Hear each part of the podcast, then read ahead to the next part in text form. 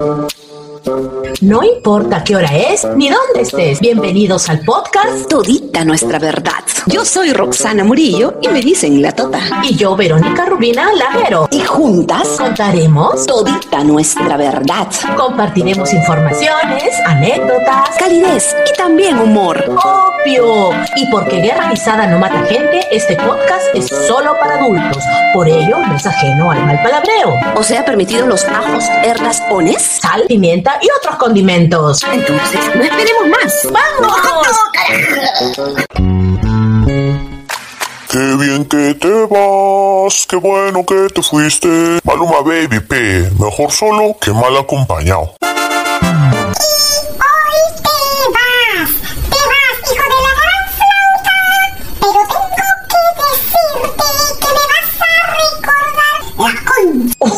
Concha. Oye, la oh, tía Peta, que se pasó, ¿ah? Yo tengo boquita de caramelo que usted ya, pero tiene boquita de bombombum.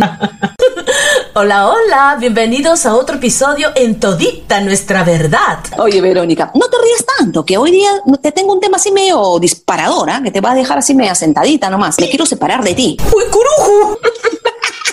No, ¿Cómo vamos, no, vamos al cacho, Vero, no vamos al cacho. Te voy a decir, ¿sabes qué? Ya me llegaste. Hasta aquí nomás. Cortamos, pero cortamos por lo sano, por lo malo, por lo bueno, no importa, no me importa. ¡Qué buen tema! ¡Empecemos! Antes de empezar, quiero saludar a todos los que nos siguen, a todos los que están con nosotros en esta gran comunidad de Todita Nuestra Verdad. Así que aquí estamos y tenemos muchas cosas más para ustedes. El tema es justamente las separaciones, pero las separaciones amorosas, porque hay separaciones a todo nivel, como la de los amigos, Como por ejemplo aquellas separaciones societarias, o también cuando tú te vas a otro país. como la de tus hijos cuando se van de tu casa. Bueno, entonces hay diferentes separaciones, pero la que vamos a tocar ahora son las separaciones amorosas. Es un tema candente. es. Es muy candente, Verónica, porque tiene que ver con nosotros. Claro, es algo que pasa en el día a día. A cualquiera le puede tocar, ¿ah? La separación amorosa tiene una, este, una hermandad con la muerte. Ya viene esta ya asustando a la gente. No te maleas, ¿ah? Qué horrible, Vero. ¿Por qué? Digo esto porque en realidad es, es una muerte psíquica cuando alguien se va. Hablamos de la muerte psíquica de la persona que te está dejando o que tú dejas. ¡Santísima Virgen del Perpetuo Socorro! ¿Qué me cuentas, hija? ¿Y por qué ocurren las separaciones? Hay tantos motivos. Eh, Bueno, hay muchos motivos, pero en muchos de ellos está, creo, el tema de la comprensión. Se habla mucho de comunicación, se habla de desamor, se habla de sacar los pies del plato. Ah, es más o sí. menos como lo conocemos. Yo creo que en todo eso, definitivamente, siempre hay un tema de dos. Por supuesto. Dos actores. Claro, dos protagonistas. A veces hay un tercero también. Un coprotagonista o protagonista. Las separaciones son a veces de tres o hasta de cuatro, como dice Malú. Él dice los cuatro. Motivos pueden haber muchos, pero vamos a analizar eh, qué pasa después y cuál es nuestra reacción. Lo que dices, Vero, definitivamente tiene que ver para mí con un proceso, o sea, con un duelo, le decimos, ¿no? Un duelo afectivo, porque somos personas de carne y hueso, si nos afecta, pues a algunos les ha sido muy fácil superarlo, pero para otros muy difícil. Pero eso depende, ¿ah? Zapatito roto, te cambio el toque por otro. O no, P, depende del zapato. Una persona tiene una separación, digamos, por infidelidad y a los tres meses tú lo ves bien, ¿no? Que ya superó hasta de repente que tiene otra pareja, porque de repente su forma de ser lo ayuda a solucionar estos problemas, estas contingencias de la vida de esta manera. Mientras hay una persona que pasan años y sigue llorando por el tema de la separación, que ten por seguro que ya no está llorando por la separación en sí, ¿no? Y entonces, ¿por qué está llorando Verónica por tantos años? ¿Qué? ¿Estás molesta? porque existen emociones de rebusque, ¿no? Porque hay otras cosas que ya aparecen en el camino, ¿no? Porque la emoción total tiene la característica de ser rápida, un swing. Prende la luz, apaga la luz. Ah, sí, sí. Que entra sale. La emoción entra y sale. Esa es la característica de una emoción básica. Tú lloras por algo que está pasando ahora, pero si tú le preguntas a una persona en la consulta, sí, llora desconsoladamente, ¿y qué? ¿Cuándo se separó? Hace 15 años. Ten la seguridad que esa persona ya no está llorando por la separación. tiene en surcos. Sí, sí, sí. Bueno, son cosas que, que interesantes de la mente humana, ¿no? Ahí está, las cosas del Orinoco. Tampoco, pe. ¿No la sabes tú? Yo, yo tampoco. Pero acá te quiero preguntar a ti, que justamente tienes estas, este, esta especialidad. Yo he escuchado a muchas amigas o muchas conocidas es decir, no, pero de verdad nosotros lo hemos manejado muy bien, ¿ah? Y mis hijos normal, lo han tomado bien y todos felices y contentos. Sí, enhorabuena. sí, O esa- sea que se dan. Yo soy muy escéptica. Escéptica. Porque, claro, eso te lo dice ya de una, de una forma cortical. La parte cortical está relacionada con el raciocinio y la parte visceral con la parte emocional. Uno tiene que tener tino. Si la persona lo comenta Uf. así, ok, es su verdad en ese momento, ella quiere que así sea, que ya, o él, que ya lo superó, que no pasa nada, que todos somos felices y contentos, ¿no? Por favor, nos vamos a comer todos los domingos juntos, ¿no? Los míos, los tuyos, los, los nuestros, ¿no? Bacán, pe. Ya, problema superado. pero yo no creo que al día siguiente de haber pasado esta situación te haya podido dar esa respuesta. Yo la respeto, yo no la cuestiono, yo jamás le diría a una persona, ah, sí, por favor, no me vengas con, ¿no? Bien que la sufres. Por el Este- puñal, por el puñal. si cuando me estás diciendo eso veo en tu lenguaje no verbal, tus ojos como se abren, tu cara como se irrita. Yo misma hasta deshidratada estuve llorado, carajo.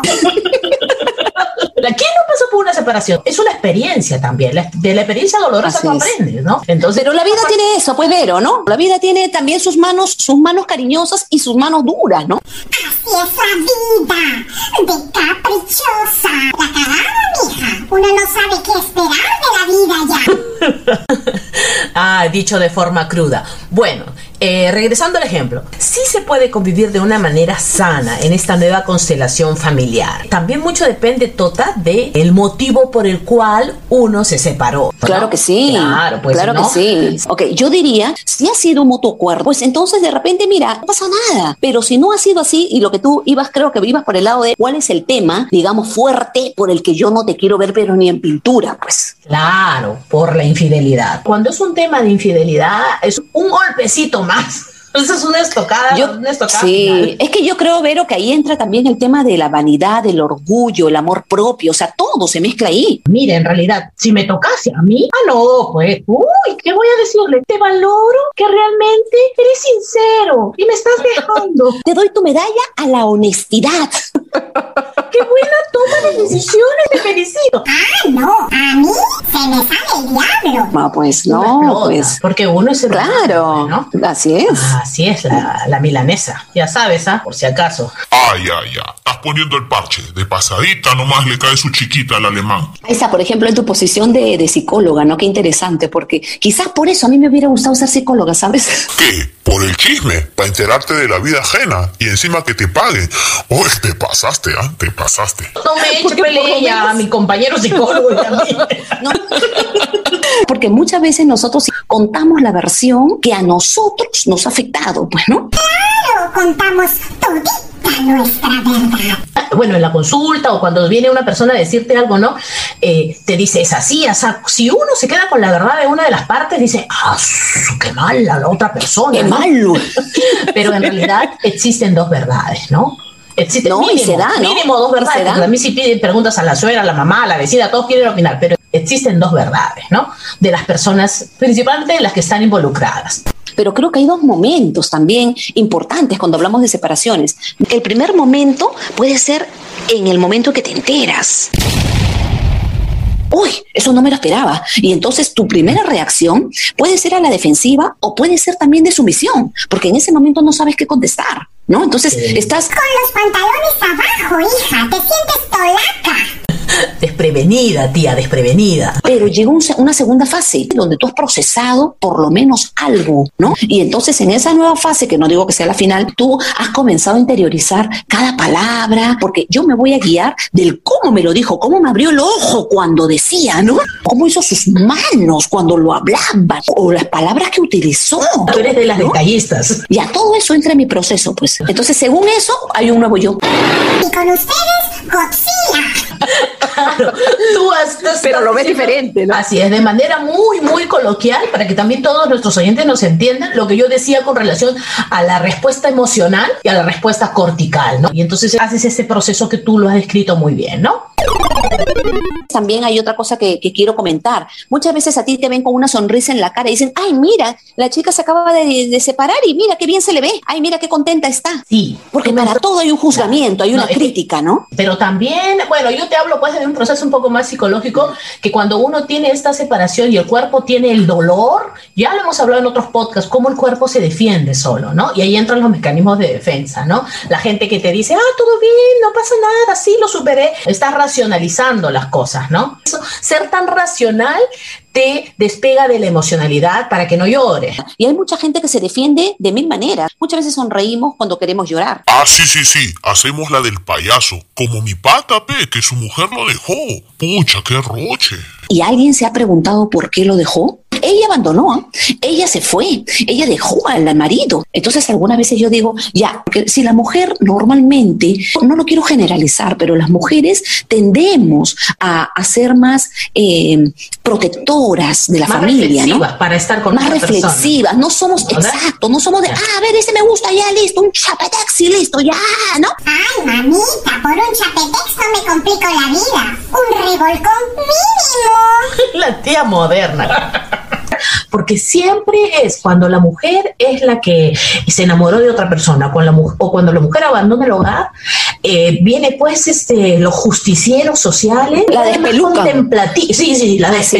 Sí, la de- sí, sí, sí. sí, sí, sí. Y, y el hombre, Y al hombre, poco más y lo aplaudes. la gente es más contemplativa. Pero es que ahí entra también el machismo, pues, ¿no? Claro, o sea, la acá, que acá la sociedad, claro, acá en el Perú la sociedad machista es fuerte. Recontra fuerte. Por eso tenemos que estar unidas las mujeres. Tía, yo la quiero, pero no haga pe diferencia. Hombres y mujeres unidos contra el machismo. Así tiene que ser. La boca. Cuando dos personas, ¿no? Están este, en una relación, siempre hay una que se afecta más que la otra. Sí, es que es difícil que salgan los dos eh, en la misma proporción heridos o beneficiados. Es bien difícil. Cuando hay una situación de separación hay mucho dolor ahí. Hay dolor, hay insatisfacción, cólera, miedo y tristeza. Aún cuando una de las partes eh, se separe para bien, entre comillas, ¿no? Y podría estar poco de separarse, sufre por la culpa. Claro, o sea, por angas o mangas siempre estás con algo. Ah, no, chiquiviejas. Acá discrepo.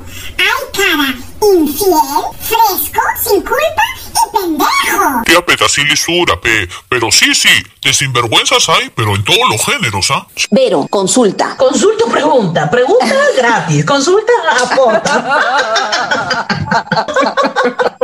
Está buena esa. Este, lo mío es una preguntita nomás. No Ay, quiero que me Pasa nomás, cuñado. Ajustando el puño la totita. Ya, bueno, ya. Sí, sí, sí.